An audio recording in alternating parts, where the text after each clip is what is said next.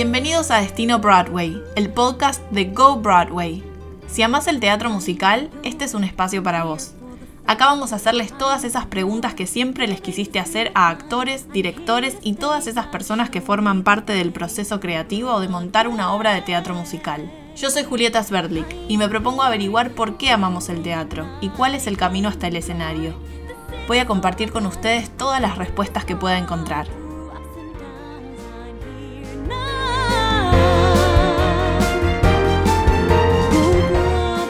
Voy a charlar con Pato Wittis. Pato es actor y director. Estudió en el UNA en Buenos Aires y completó el curso de tres años en el Lee Strasberg Theater and Film Institute en Nueva York. En el 2011 fue seleccionado para formar parte del laboratorio de directores del Lincoln Center y participó del French Festival también en Nueva York y en Ámsterdam. Sus créditos de teatro incluyen entre otros la próxima a estrenar Come From Away, Sunset Boulevard, Casi Normales, Huesito Caracú y Shrek. Por la desgracia, Swingers dentro del bosque y Desde mis ojos Zambita Cruel recibió varias nominaciones y distinciones.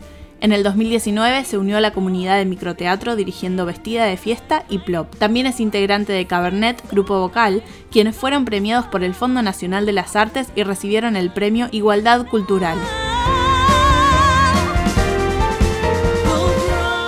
Bienvenido Pato Wittis al podcast Destino Broadway. ¿Cómo estás? Hola Juli, gracias, un placer estar aquí contigo en esta charla y para todos los que nos escuchen.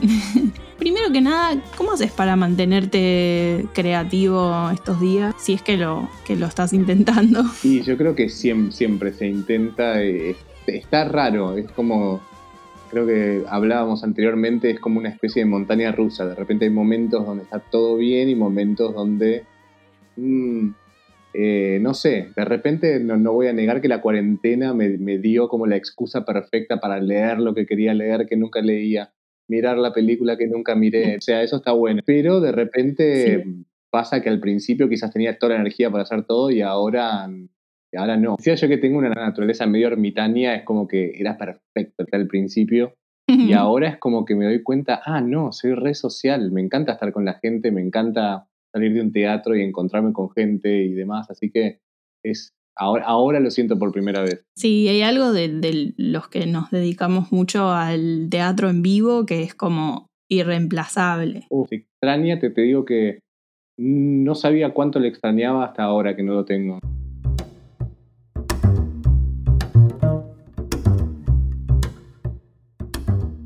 No solamente sos actor y cantante, sino que también sos director. Exacto. ¿Cómo conviven esas tres cosas en vos? Mira, trato de en realidad como, como siempre partir de, la misma persona, o sea, em, una vez tuve un gran mentor que, me dijo, eh, no sos cantante, no sos actor, no sos director, sos un artista multidisciplinario. Y, me rompió la cabeza, necesitaba escucharlo. Mm. Quizás, quizás lo entendía, pero necesitaba escucharlo y fue como, claro, es re loco, yo que sé, acá en el ambiente, en Argentina, de repente... Eh, por ejemplo, hice una obra el año pasado como director y mandé la gacetilla de prensa y yo qué sé, me llamó Pablo Borlero en plan, ¿pero qué estás dirigiendo? ¿Vos sos director? Y es como que había una dicotomía como, no entiendo. pero en realidad hay, como una nueva tendencia a que sí, se empieza a aceptar cada vez más el artista multidisciplinario y sus ganas de mostrar diferentes cosas. Y hay ciertos proyectos que decís, este me muero por dirigirlo y este lo quiero actuar. Totalmente, totalmente. Además, em, tiene que ver un poco también con el estado, eh, con el proceso y el trayecto que viene trayendo cada uno. De repente digo, uh, estoy harto del escenario, no puedo más, extraño estar encerrado en mi casa, cuac. y de repente la dirección te da, te da como ese resguardo de que no estás del todo expuesto en un escenario como actor. Estás como escudado bajo mm. ideas y, conceptos y cuestiones sentado en, otra, en una butaca viendo el escenario. Así que eso es lo que lo diferencia para mí. Es como que en el escenario estoy totalmente expuesto. Como director estoy expuesto, pero de otra manera, como un poquito más defendida. ¿Y te genera nervios las dos cosas por igual, por ejemplo, antes de un estreno? Si estás como director o si estás como actor. Mira, y acá es, y, acá es donde se da vuelta la ecuación completamente. Estoy mucho más nervioso estrenando como director que como actor. ¿En serio? En serio, re loco. Porque no sé por qué en realidad, o, tengo, tengo ideas, pero no sé si están del todo asociadas. Me imagino, por ahí como que en ese momento tenés que soltar un poco y, ya no depende de vos. Como que actuando estás vos con el cuerpo. Exacto, exacto. Bueno, encima el director es el que tomó todas las ideas y probó que se haga de una manera y de otra. Entonces, creo que siento que eso es lo que se va a juzgar. Yo siempre digo, otro gran mentor de Estados Unidos a mí me dijo una vez, los actores no cuentan la historia, los dramaturgos cuentan las historias, los actores las viven. Y claro, yo como actor vivo la historia y como director ocupo otro rol donde estoy un poquito más preocupado porque se cuente la historia. No, soy dramaturgo, pero eh, me tengo que ocupar de eso. Entonces es como que conviven cosas diferentes. Cuando te llega un material nuevo, ¿sentís que hay una diferencia si vos ya sabés que lo vas a agarrar como desde el lado de la dirección o desde el lado del actor? Sí, sí, re. Porque creo que como director lo tenés que leer como lo, leo 1400 veces y veo los diferentes ángulos y de qué manera se puede contar, y, porque puede ser de repente con, un ritmo, con un tono, o puede ser de otro, entonces cambia completamente el mensaje.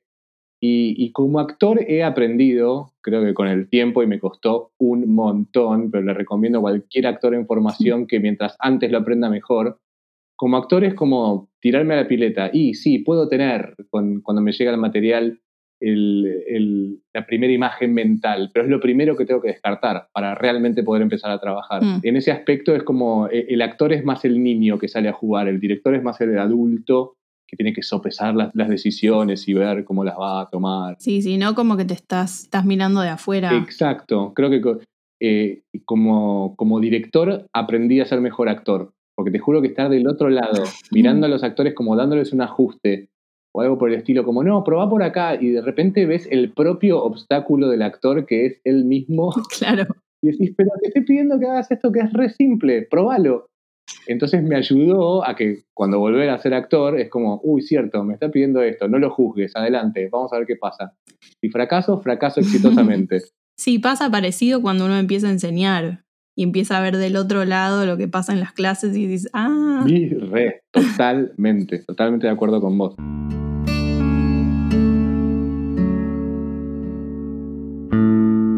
¿Tenés como un proceso muy marcado de creación de personaje o según el personaje va por un camino distinto? Mira, creo que cada, cada obra es un proceso diferente. Obviamente tengo mi librito, lo que yo considero que, debo hacer cuando abordar un personaje, que es siempre, no sé, vengo a una escuela donde el guion es Dios, el guion es la Biblia, toda la información que necesito está ahí.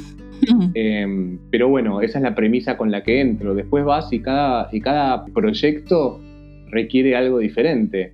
Yo qué sé, eh, casi normales, er, que igual era understudy, era cover, pero ensayamos a la par todo el tiempo y requirió como un retrabajo eh, sentarme, estudiar, probar, hablar con el director, eh, probar diferentes enfoques y yo qué sé. Y de repente hice dentro del bosque una versión hipercómica donde se me pedía como el payaso todo el tiempo y quizás ese tipo de trabajo no, se requería. También pensaba quizás en, en, una primera instancia que todo iba a ser medio parecido, que yo siempre iba a tener que eh, abordar todo de la misma manera y después en, el trajín, en el trabajo y haciéndolo es como que, ah, no, mira, en, La Desgracia, por ejemplo, La Desgracia que Juan Martín Delgado, un director hiper joven, ópera prima de hecho, nunca había dirigido, y me acuerdo que me pedía cosas y mm. yo iba probando y decía, mm, no sé, y después me pedía la cosa, una cosa completamente opuesta. Y, después otra cosa, y llegué al punto de, no sé qué estoy haciendo y sin embargo dije, bueno, confiamos, confiamos. Claramente el director lo está viendo de afuera. Y, nada, fue uno de esos procesos, viste, donde quizás no lo seguís a la par con, la mente, simplemente sucede y quizás te cae la ficha después. Sí, aparte hiciste un montón de cosas, como un rango muy distinto. Bueno, en, desde mis ojos eras un caballo. es verdad. Yo la vi, ¿La viste? La vi. Qué bien. Amé esa obra, la amé. Increíble, increíble. Bueno, ahí hay un trabajo físico re importante. Eh, en ese, por ejemplo, ¿sentís que partiste desde lo físico para llegar a lo demás o lo físico vino después? Mira, a ver, desde mis ojos fue, bueno, es una obra de Juancito Álvarez Prado que me llamó me, convocó para esta obra, me, acuerdo que me dio el guion y, y nada, me pareció hermoso, la estaba escribiendo un poco a la par también, luego nos enteramos y estuvo buenísimo. Eh, que no estaba terminada la obra, la empezamos a ensayar y medio se empezó a terminar durante el ensayo. Y tuvo la mm. suerte de ser una de esas obras que, que ensayamos un montón de tiempo, creo que la ensayamos como medio año o incluso más, creo que más, más, ensayamos un año creo. Y entonces mm. nada, era como constante prueba y error y probar, porque incluso en la primera reunión con Juan era, bueno, ¿cómo hacemos el caballo? Y ni idea. Probemos, vamos viendo. Obviamente al principio dijimos, bueno, desde lo físico hay que abordarlo de alguna manera, pero, pero Juan fue re inteligente en decir, bueno, pero no nos, no nos centremos en eso.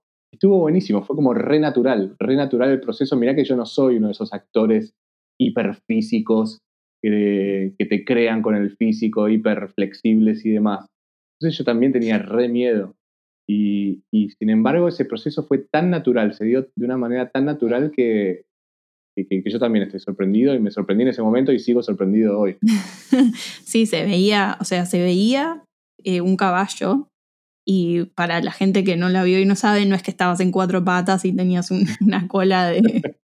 Eh, no, yo recuerdo de, de elaborar con vos una búsqueda muy íntima como personal de, de, buscar escenarios propios y personales. ¿Sos de trabajar mucho con escenarios personales? ¿Cuál es el límite? Yo, yo encima justo cuando trabajé con vos venía de haber estado viviendo y estudiado en Estados Unidos, en Nueva York, y, y venía de esa escuela. Yo venía de Strasberg, venía de Lee Strasberg, donde hice el programa completo, mm. y venía en esa. Después vengo a Argentina pensando que se trabajaba así y descubro que no, igual sabía que no, pero, pero descubro que no. Y fue como eh, lo que vos decís, no, no, no sé si encontrar un límite, pero encontrar en dónde y de qué manera, de qué manera puede ser como más público el trabajo y de qué manera puede ser como más privado. Y cuándo sirve y cuándo no, porque de repente debo confesar que hay obras donde no necesité quizás ahondar tan profundamente en ciertas cosas. Pero sí mi trabajo se basa en lo orgánico, no sé si orgánico no es la palabra, lo verdadero, verdadero. Más allá que estés componiendo una cosa hiper payasesca, que sea verdadero, verdadero para vos, para, para uno. Y el resto, el resto se va construyendo, y creo que eso sí lo sigo manteniendo vigente.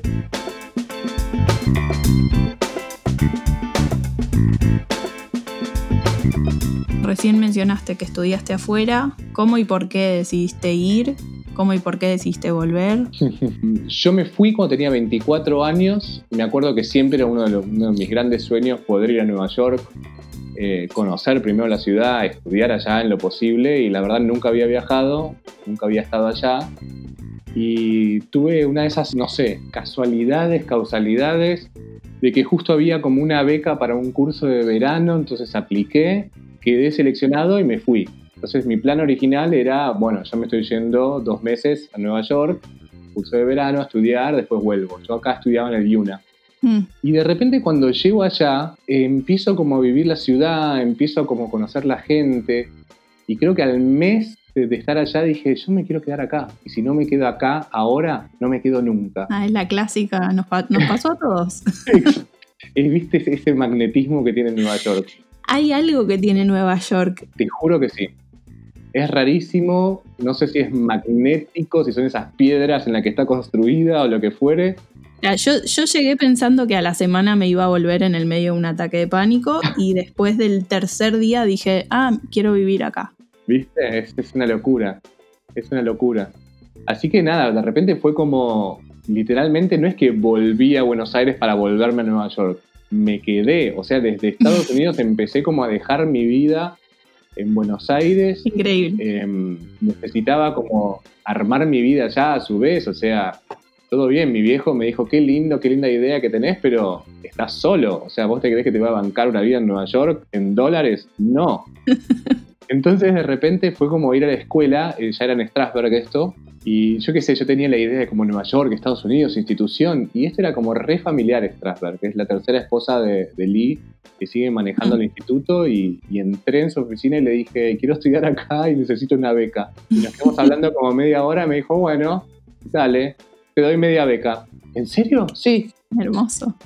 Y, después a través de otro amigo argentino que había estado, conseguí un trabajo de mozo en un restaurante, entonces conocí a otra argentina que necesitaba un departamento para vivir, nos mudamos juntos, encontramos un, un apartamento de rent control, o sea, fue como todo se fue dando porque tenía que ser, así que de repente ahí estaba.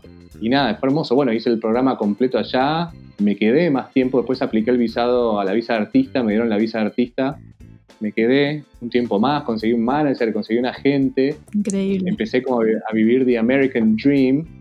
y en un momento me di cuenta que, que, no era para mí, o no de esa manera. O sea, no, no, no, no sé qué es lo que pasó específicamente, o sí sé lo que pasó, pero de repente mm, me, eh, no sé, nosotros los argentinos, o especialmente los porteños, los que vivimos en Buenos Aires, estamos acostumbrados a ver las mismas personas desde que nacemos en nuestro círculo, más o menos hasta que nos morimos, o sea, sí. Eh, siempre. Y de repente allá me pasaba que todos los años se iban, mi grupo de mejor amigos se mudaba de ciudad, se mudaba de país, hacía, y, me, me, empecé a encontrar muy solo, muy solo y dedicándome al trabajo, que me encanta porque soy medio workaholic, pero de repente ya el último año que está en Nueva York me sentí muy solo y, y me hice un par de preguntas personales en plan, si pusiese toda esta misma energía que estoy poniendo para mi carrera acá en Estados Unidos, en Argentina, ¿sería más feliz? Y no sé, pero nunca probaste. ¿Y querés probar? Y estaría bueno. Hmm. Entonces me fui de Nueva York con la idea de que no es que me estoy yendo, es como volveré. Claro.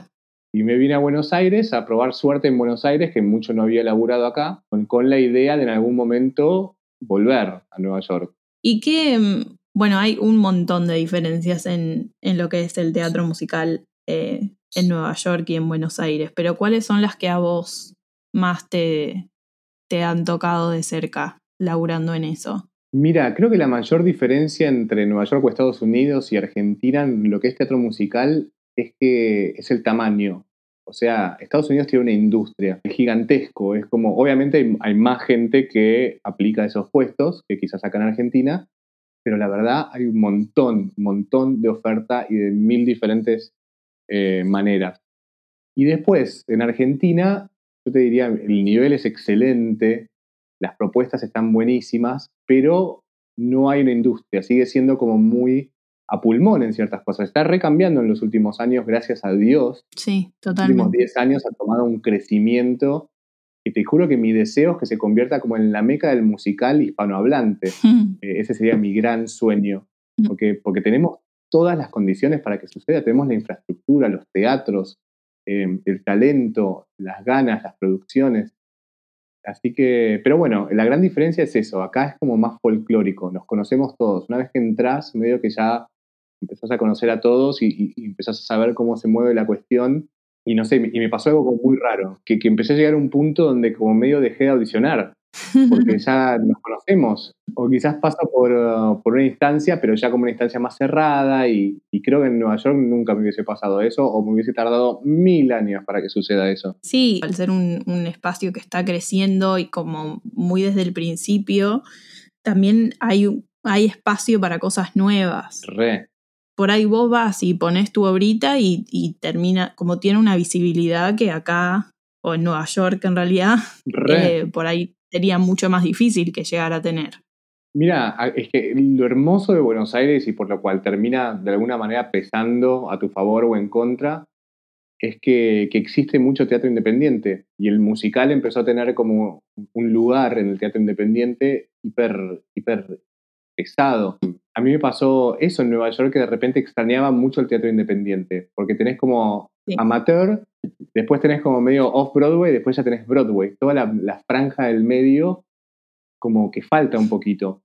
Y acá, porque quizás las temporadas no son tan largas, porque, porque hay ganas de hacer, porque por H o por B, por lo que quieras, por diferentes factores, hay un gran, una gran escena de teatro independiente. Entonces permite una visibilidad y una búsqueda en ciertas cosas que están buenísimas.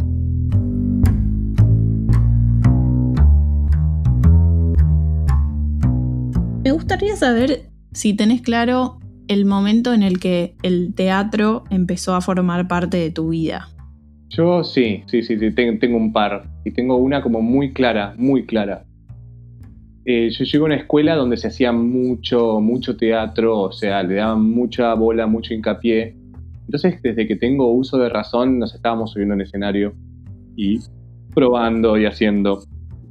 Pero específicamente, estaba en segundo año del secundario, o sea, tenía 14 años. Em, estábamos haciendo una apuesta de Man of la Mancha, eh, donde yo era árbol 7, básicamente. Y me acuerdo que estábamos haciendo la puesta de luces, como si te dijese un martes, un miércoles a la tarde, ya, ya entradas quizás las siete y media, 8 de la noche, o sea, ya había terminado el, colegio y estaba en la puesta de luces. Y me acuerdo que era un momento donde estaban probando como ciertas luces, yo estaba sentado en el escenario y, me sigo acordando de, este, de, ese momento hasta el día de hoy porque, no sé, era como que estaba en paz con todo lo que estaba sucediendo eh, conectado con lo que estaba sucediendo y era como, era poder ver el haz de luz reflejándose en una parte específica de, la escenografía y yo sentado ahí, siendo las 8 de la noche de un día, de una, de una noche de junio, fría, y, no queriendo volver a mi casa, estando tan a gusto que no me quería volver a mi casa, quería quedarme ahí, porque te juro que hay, una, hay algo que sucede ahí que es que, nos recuerda que estar vivos o que nos recuerda cómo es estar vivos de alguna manera. Para mí todos los, momentos más lindos de mi vida están asociados a los escenarios. Es como, quizás, quizás un poco romántico también de mi parte, viste, tipo, pero no sé, es como, hay, magia, hay magia que ocurre ahí y, magia que, necesitamos en un mundo tan, eh, yo qué sé, sobreestimulado, con información por todos lados, con eh, la guerra de likes, con esto, con lo otro, y de repente tener un espacio donde te sentís vivo y, donde vibrás en una frecuencia más alta, es como, wow, qué necesario.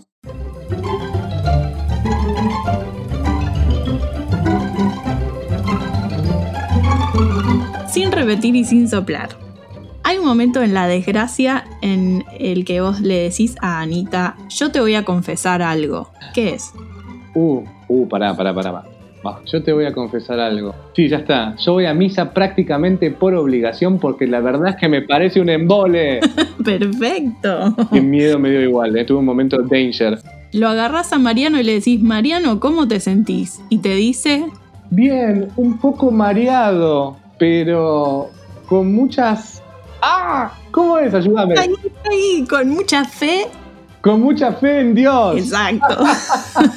Me encantó. Tremenda línea. Tremenda. ¿Cuál es la primera línea de Dan en Casi Normales? No me acuerdo exactamente la primera línea, pero Ta, ta, ta, ta, ta, ta, Siempre me acuerdo de esta frase. Y viví solo de rezos y café. ¿Tiene esto algún sentido? Re no es esa, pero te la voy a perdonar ah. porque es hermoso escucharte cantar.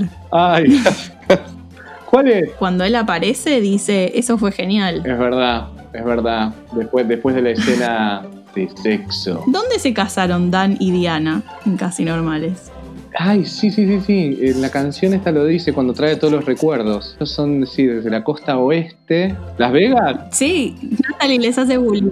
Natalie le dice, fue bizarro, fue en Las Vegas, ¿me jodés? Tengo que confiar más, ¿ves? Está ahí la información y simplemente la racionalizo. Ahí, está ahí. ¿En qué momento va el intervalo en Rent? Eh, en el momento de... Eh, en el momento de la después de la Vivo M, obviamente, cuando los ven besándose. Y no, pará, y después sale Which way to the stage? no, no, no. Pará, venías bien. Es después de la Vivo M, pero la Vivo M es después del monólogo de Maureen. Porque es el, es, es la, el festejo en el bar después del evento. Es verdad. Wine and beer. Viva la Vivo M.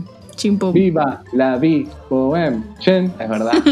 y por último, en Desde mis ojos, en un momento decís, una historia llena de vida.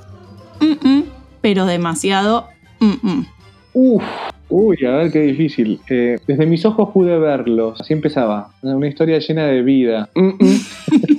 pero triste. No, no, no, me mataste. Ahí, ahí o sea... Decías pura, pero demasiado. No, no, tampoco, tampoco. Animal. Wow.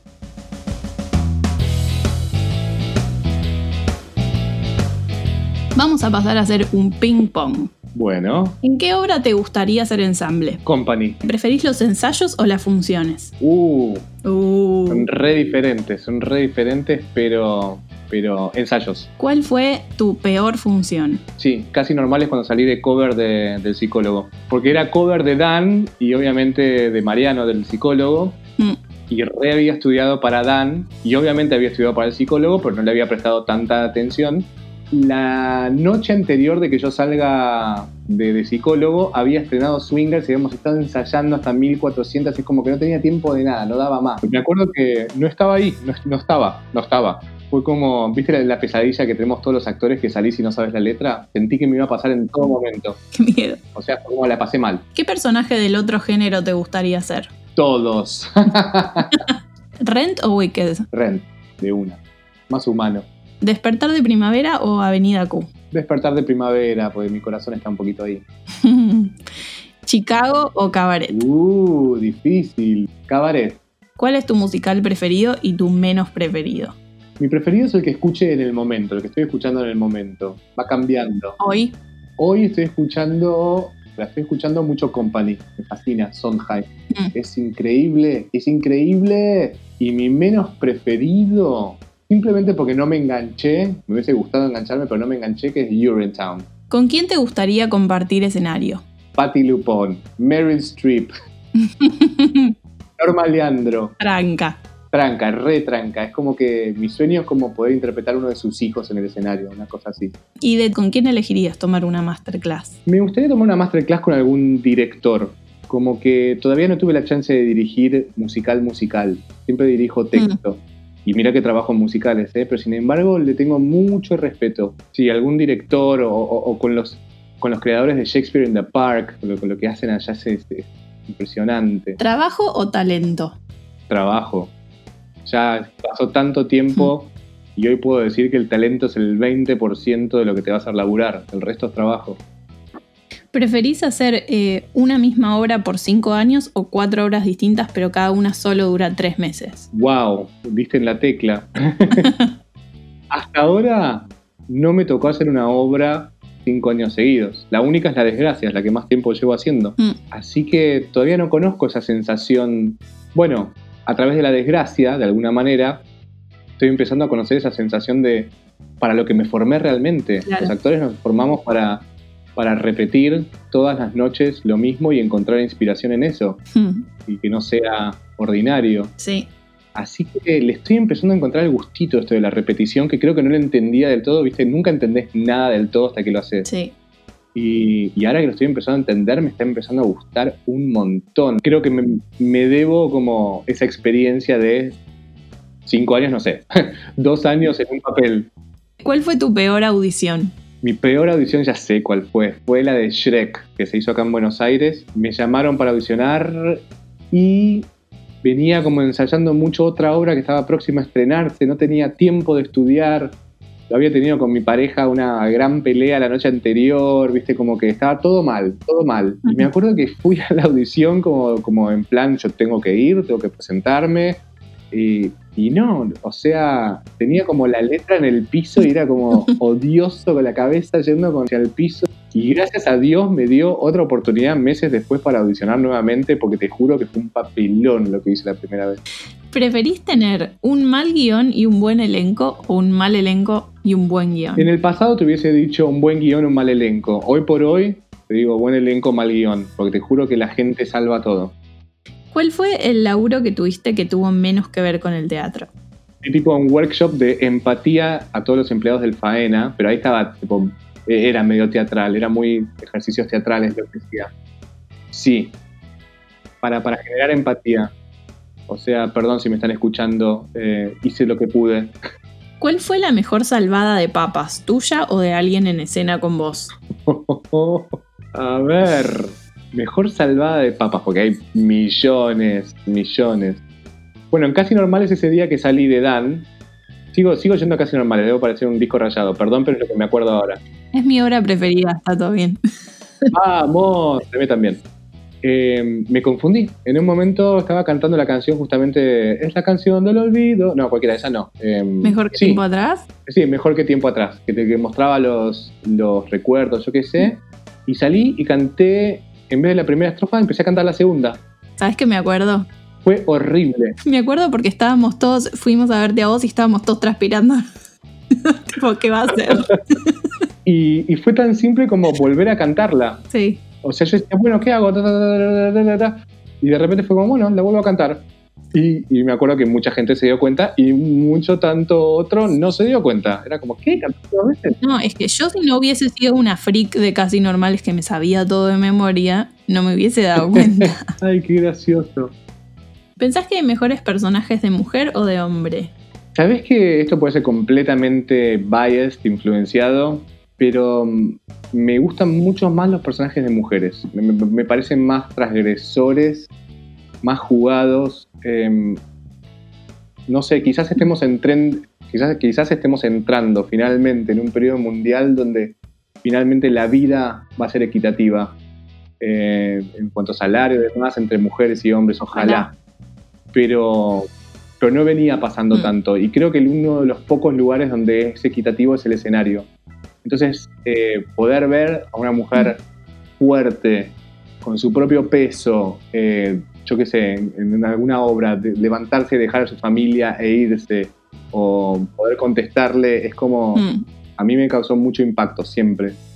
Bueno, tenés que elegir de estos personajes con quién tener un romance, con quién hacerte amigo y con quién tener una, con quién tendrías una discusión. Romance amigo de Billy Flynn de Chicago, Sally Bowles de Cabaret, Roger de Rent y Jenna de Mm. Waitress. Con Billy Flynn discusión de una. Después, a ver, romance o con Sally Bowles o con Roger o con Jenna, con cualquiera de los tres. Con cualquiera de los tres. No, quizás con, no, con Sally sería más amigo. Sí, de una. Nos divertiríamos mucho. Y romance. No, romance con Jenna. Mira que me gusta Roger, ¿eh? es como mi fetiche, pero. Pero Jenna. Es que Jenna se merece a alguien más copado. Re, re, encima que, que te cocinen, encima yo que cocino re mal. Y tenés que elegir entre estos personajes a quién querrías interpretar por cinco años, de quién serías el reemplazo y el otro no lo harías nunca. Ok. Shrek de Shrek, Jamie de los últimos cinco años y Sam de Ghost. Carla, no me odies, pero Shrek no lo haría nunca. Vi por lo que pasa a ese actor para convertirse en Shrek. No, no lo deseo. Es mi peor enemigo. Jamie lo haría por cinco años. Lo haría de una por cinco años. Y Sam, bueno, quedaría de reemplazo. Y si eh, te encontrás la lámpara mágica mañana y podés pedir tres deseos para tu carrera. Mm, Hacer una temporada en Broadway o en el West End. Otro de mis deseos sería que algo similar pase acá, que las temporadas sean extensas y que el público siga, nos siga. Y después, el tercer deseo, poder hacer algo conjunto. Broadway, Buenos Aires. Bueno, como Valentina, como vos, ya lo están haciendo. Son la base, son la base de lo que está empezando a suceder. Y me gustaría más todavía. Bien, y por último de todo, un consejo para regalarle a la gente que está escuchando que quiere dedicarse a- al Mi teatro. consejo es estudien. Es como fórmense. No es, no es estudiar, es formarse. Es, es de vuelta. El talento es importante, pero no es todo. Son malos bailando, hagan danza. Son malos actuando, actúen. Son malos cantando, salgan a cantar justamente. Vayan a formarse. Pero ante todo, ante todo, estudien actuación. Siempre podés defender el, per- el- el personaje desde, desde el actor. Podés defender la coreografía desde el actor. Podés defender hasta cantando desde el actor. Así que para mí el actor es fundamental. Estudien teatro. Totalmente. Por favor. Bueno, muchas gracias por, por sumarte. Por favor, a vos, la pasé re bien, me encanta. Es un espacio hermoso y espero que siga creciendo y que siga nutriendo todas las personas buenas que lo están haciendo. Gracias por compartir con nosotros este episodio. Si tenés algún comentario o pregunta, podés encontrar a Go Broadway en Instagram como arroba go-broadway y a mí como arroba julieta sbcortacá. Y como un artista está en constante búsqueda, queremos dejarles algunos de los aprendizajes que miembros de la comunidad Go Broadway fueron recolectando en su tiempo con nosotros.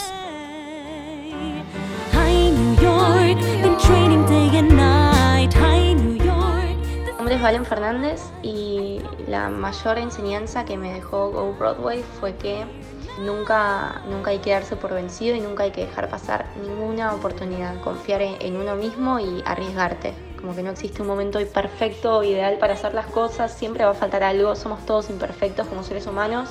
Entonces, si realmente lo querés, arriesgarte sin que te importe lo que piense nadie y ir atrás de eso. Creo que esa es la mayor enseñanza.